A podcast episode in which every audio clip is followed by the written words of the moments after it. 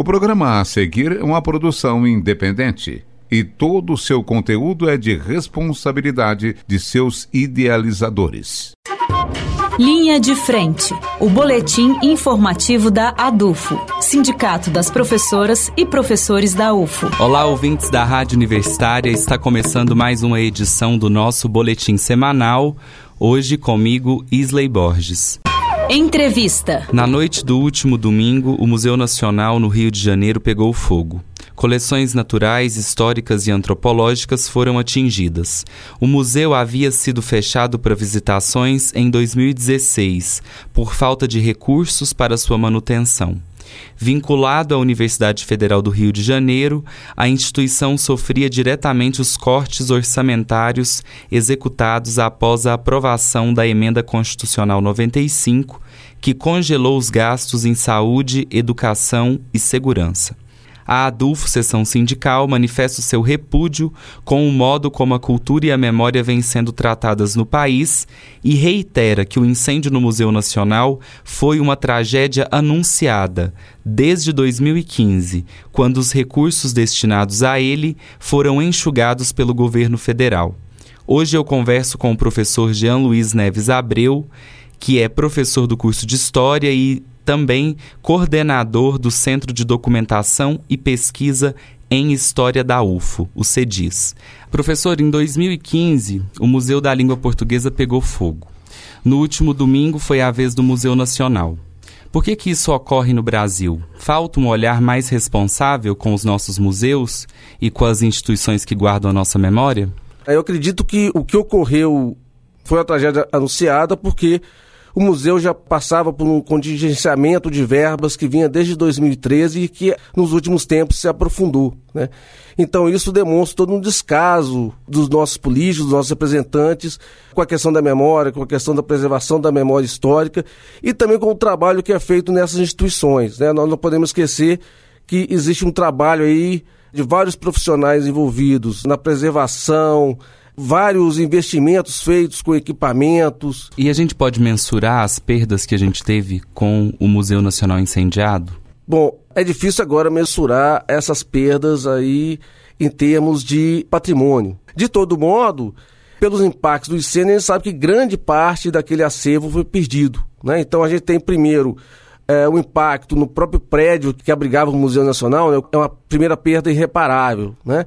O segundo, o acervo que havia naquele museu e que agora é, restaram fragmentos. Né? Então nós temos ali um acervo de, de interesse para a história geral, né? o acervo do Egito, né? nós temos também todo um acervo histórico que era ali preservado, fora os trabalhos de pesquisa que eram realizados por vários especialistas. Né? A gente não pode esquecer que o museu era uma instituição vinculada à Universidade Federal do Rio de Janeiro e que ali se desenvolvia uma série de trabalhos na área da história, na área da arqueologia, na área da proteção do patrimônio. Então, é muito difícil mesurar, né? O que a gente sabe é que é uma perda muito grande, né? Eu tenho é, lido algumas coisas na mídia dizendo que vão ser realizados esforços para repor, para reconstruir, né? Isso vai ser perdido. E né? o senhor é coordenador de um museu, né? Da UFO. Ele passa por dificuldades de financiamento e manutenção? Como é que se dá isso aqui na UFO? Então, eu acredito que esse contingenciamento de verbas né, que vem atingindo a universidade tem prejudicado muito as instituições como os museus e os arquivos. Né?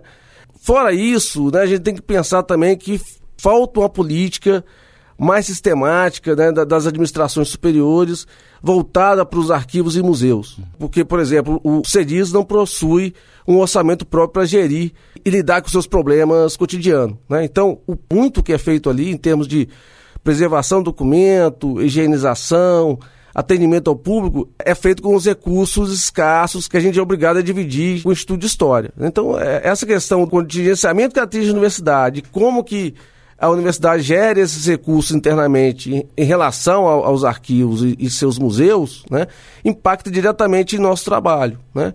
Então, eu acredito que é de fundamental importância que esse evento, embora triste, né, embora lastimável, crie um debate na sociedade para que as instituições deem mais atenção aos seus museus e arquivos e centros de memória.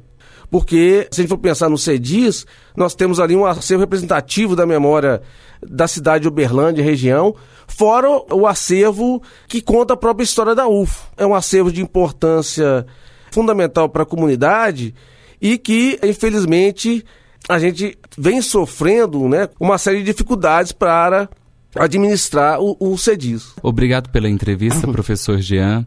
O Linha de Frente fica por aqui. Para mais informações, acesse o site adufo.org.br e curta a nossa página no Facebook. Uma excelente semana a todas e todos e até a próxima terça-feira. Linha de Frente, o boletim informativo da ADUFO, Sindicato das Professoras e Professores da UFO, por uma educação pública, gratuita, de qualidade, democrática e laica.